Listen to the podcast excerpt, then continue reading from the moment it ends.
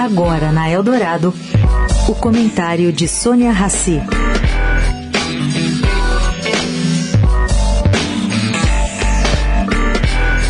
Gente, o reaparecimento do MST como protagonista está gerando todo tipo de reação.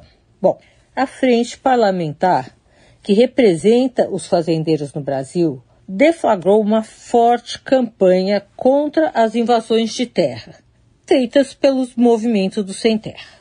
O governo da Bahia, onde se nota uma certa leniência em relação ao alto volume de casos noticiados, a maior parte concentrados aí nesse estado, se recusa a falar em invasão de terras privadas, dizendo que se trata de ocupação de terras o presidente Lula resolveu se calar sobre o assunto.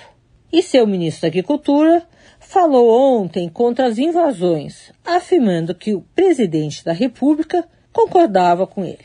Aí criou-se outro fla-flu sobre como combater as invasões. Há quem defenda uma ação mais contundente aí, uma ação armada, só pode se dar no ato da invasão.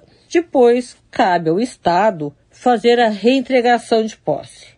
E a quem questione este timing, alegando que entre uma coisa e outra, o MST promove a depredação da fazenda, do, do objeto invadido, enfim. Só posso dizer o seguinte: é muito triste assistir a tudo isso de novo. Sônia Raci, para a Rádio Eldorado.